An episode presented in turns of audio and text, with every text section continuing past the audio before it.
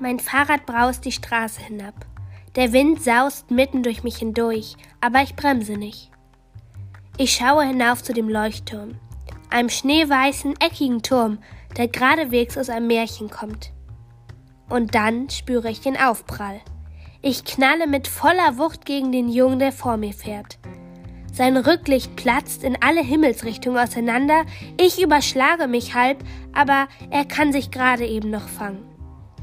Ich falle und spüre, dass zwischen meinen Ellenbogen und der Straße plötzlich keine Haut mehr ist. Ich beiße die Zähne zusammen, aber ich fange nicht an zu weinen. Von allen Mädchen, die ich kenne, weine ich am wenigsten.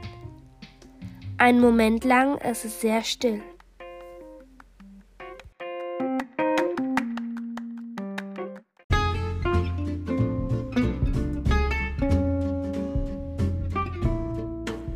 Und herzlich willkommen zu einer neuen Folge von meinem Podcast. Heute werde ich euch das Buch Haifischzähne von Anna Wolz vorstellen.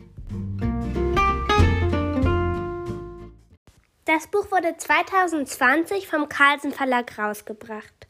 Das Cover des Buches könnt ihr auf dem Titelbild meines Podcasts sehen. Und jetzt lese ich euch einmal den Klappentext vor. Der stärkste Wind, den ich je erlebt habe, treibt uns voran. Es ist unglaublich. Wir fliegen nur so über den Abschlussdeich.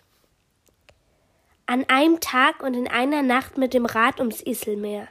Eine verrückte Idee, aber Atlanta ist wild entschlossen. Was soll sie auch sonst tun?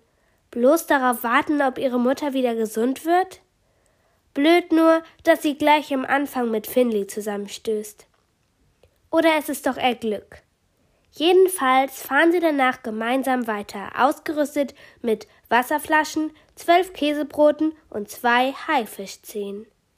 Denn dem Schicksal begegnet man lieber nicht unbewaffnet. Also in dem Buch geht es halt um Atlanta und Finley und die haben halt beide so ein bisschen Probleme so. Also bei Atlanta ist die Mutter halt krank und sie weiß, es bringt ja nichts, wenn sie einfach nur herumsitzt und nichts tut. Dadurch wird sie auch nicht gesund. Aber trotzdem macht Atlanta nämlich sich dann vor, in der Zeit, wo ihre Mutter im Krankenhaus ist, dass sie dort einmal um den